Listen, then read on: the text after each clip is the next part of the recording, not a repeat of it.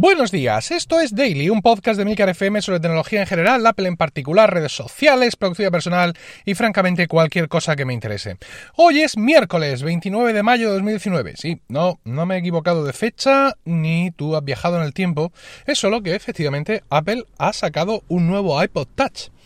Y es que eh, esto es algo que Apple no hacía desde 2015. Eh, cuando hablo de 2015 y de aquel lanzamiento hablo de una actualización de componentes, de un procesador distinto, cosas así, porque eh, efectivamente en julio de 2017, como todos recordamos y comentamos habitualmente con nuestros amigos y familiares, Apple sacó una actualización del iPod Touch, pero fue simplemente una actualización de precios y capacidades para alinearlo con la gama de eh, iPhones y no sé si iPads que sacara ese, ese año.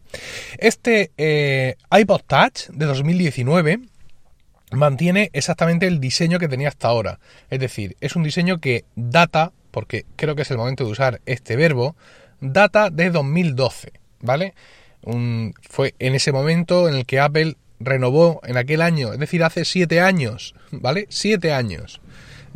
Tengo hijos que no llegan, que no, no, habían visto eso, vale. Bueno, pues hace siete años Apple sacara aquel eh, iPod Touch y mantiene todavía impedérito el eh, diseño. ¿Qué diseño? Os estaréis preguntando. Ahora no, lo sabéis por supuesto de sobra. Hombre, no os hagáis los tontos esta hora de la mañana. Hablamos de una pantalla de 4 pulgadas con sus marcos y todo, con sus marcos de un dedo gordos por arriba y por abajo y también por los lados. Y lo peor de todo, con muchísima diferencia, es el botón Home sin Touch ID. Esto es, eh, dentro de esta renovación, una de las cosas que más me sacan del contexto. Porque llevamos años cantando las excelencias de la seguridad con parámetros biométricos.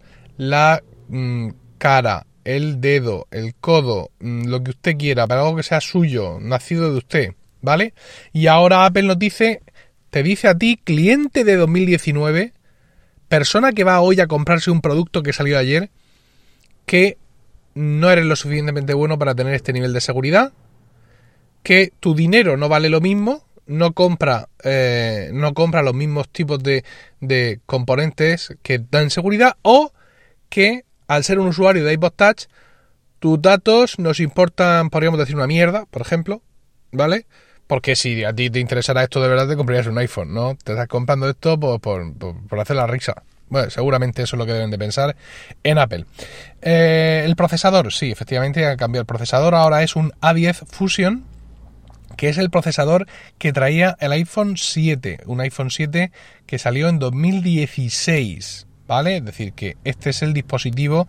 Estamos, están sacando hoy un dispositivo que podrían haber sacado Mm, seguramente más caro, pero lo podrían haber sacado hace tres años. Eh, este lanzamiento ni siquiera está en portada de Apple.es, ¿eh? al menos no lo estaba anoche, lo digo por si entráis a ver los precios que os voy a decir ahora. Vienen tres capacidades, tenemos 32 GB por 239 euros, 128 GB por 349 y 256 GB por 459. Estos precios y esta gama suenan más sugerente cuando la pasas a, dólares, porque hablas de un dispositivo de 32 GB por 199 dólares y eso parece como que suena, suena, más a juguete, ¿no?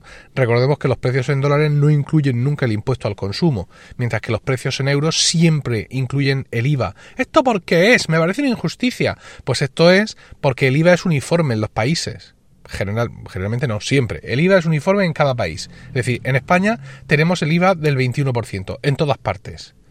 Mm, en Murcia, en Madrid, en Barcelona, en Sevilla, en Bilbao, en Galdacao, donde sea, tenemos un IVA del 21%. Sin embargo, el impuesto equivalente al consumo en Estados Unidos no es uniforme en todo el territorio, incluso a veces, ya lo he contado, en partes del mismo estado o de la misma ciudad. Así que por eso allí va sin, sin impuestos.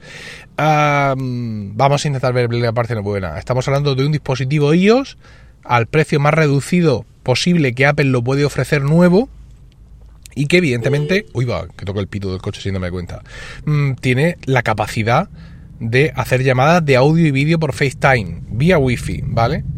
Y además, como trae el procesador A10, también soporta realidad aumentada para el que quiera aumentar. La, si la realidad no te parece suficiente, la quieres aumentar, también puedes hacerlo. Y llamadas de FaceTime en grupo también puede hacer. Entonces, pues con estas posibilidades de comunicación, eh, pues sí, puede ser interesante para niños, aquí ya empiezo a patinar, ¿eh? ojo, determinados jóvenes, pero mm, no empecéis a pensarlo mucho, ¿vale? Porque me parece que es un producto fuera de, de nuestro mercado.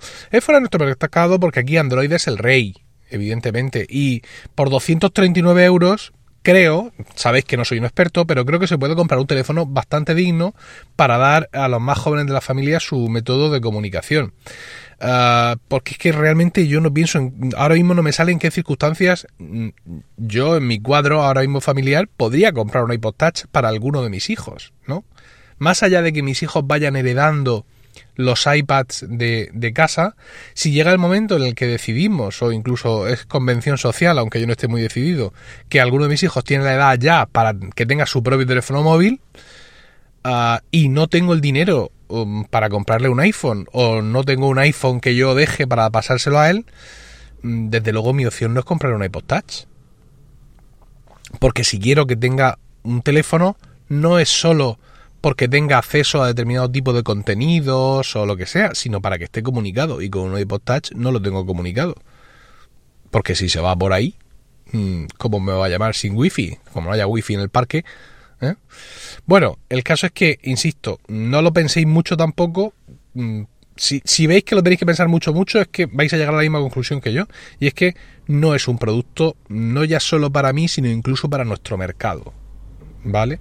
Algo parecido al Apple Car. Ya sabéis que yo he hablado del Apple Car, sobre todo de sus aspectos técnicos como producto tecnológico, pero no he entrado en, en, los, mm, en, las características como producto financiero porque no es para el mercado español, siquiera europeo, con lo cual no tiene sentido meternos ahí en un follón de porcentajes y sistemas de pago cuando eso aquí lo tenemos superado o simplemente no aplica, ¿no? Pues esto más o menos lo mismo aunque no esté en la página web, pues ha, sido pues, este tipo de lanzamientos en frío que decimos muchas veces y tenemos pues en la página de prensa de Apple unas palabritas de Greg Josviak, que es el vicepresidente de marketing de producto, que dice, estamos haciendo el más... El más barato de los productos iOS, bueno, no dice barato, dice affordable, ¿no? Uh, el más, el, sí, el más barato en definitiva. Lo estamos haciendo incluso mejor con un rendimiento que llega hasta dos veces eh, la velocidad anterior, FaceTime en grupo y realidad aumentada empezando desde solo 199 dólares. Eh, el eh, ultra delgado y ligero diseño del iPod Touch siempre lo ha hecho ideal para disfrutar de juegos, música o mucho más donde quiera que vayas. Los blogs en Estados Unidos también están un poco estupefactos con este movimiento. Algunos subrayan que eh, será el único iPod Touch en soportar iOS 13. Eh, y quizá aquí es donde leemos un poco la justificación de este lanzamiento, ¿no? Y es que el último iPod Touch que teníamos, o sea, el modelo que se vendía hasta ahora tenía un procesador A8 y sacando Apple eh, ahora este producto podemos leer que iOS 13 no va a ser compatible con eh, procesadores A8, con lo cual o Apple actualizaba el iPod Touch o junto con el lanzamiento de iPod 13, ay, de iPod 13, de iOS 13, lo discontinuaba como producto que parece que no es algo que estén dispuestos a hacer. ¿Por qué? Porque se gana más dinero cogiendo un iPod Touch, como ponía no sé qué comentarista en un blog, lo abres, le cambias el procesador, solo el procesador, así a pelo, y lo vendes como un producto nuevo al mismo precio, casi que lo estabas vendiendo y todos están contentos, sobre todo nosotros, por parte de Apple, quiero decir. Mm, mm, mm, más cosas.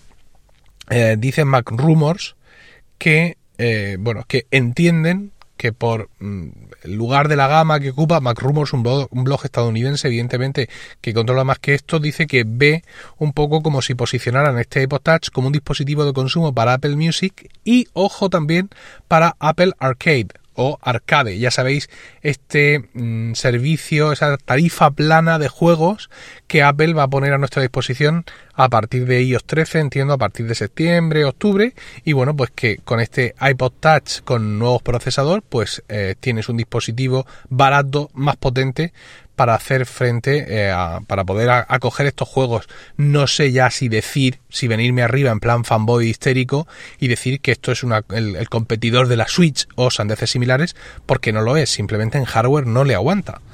Uh, no sé, si realmente querían hacer eso, querían sacar una pseudo consola mm, de mano, creo que se podría haber aplicado un poco más, aunque claro, eso ya lo lanzaría a unos precios que evidentemente no soportaría la competencia con el resto del mercado. Insisto, un producto creo para otros entornos, para otras necesidades, para otros mercados. Espero vuestros comentarios en emilcar.fm barra daily, donde también encontraréis otros medios de contactar conmigo, y no olvidéis suscribiros a focus.emilcar.es, donde encontraréis vídeos nuevos cada semana sobre todos esos temas, aplicaciones y servicios que nos interesan de verdad, y también ahí encontraréis Weekly, mi podcast semanal sobre Apple, productividad y podcasting. Que tengáis un estupendo miércoles, un saludo y hasta mañana.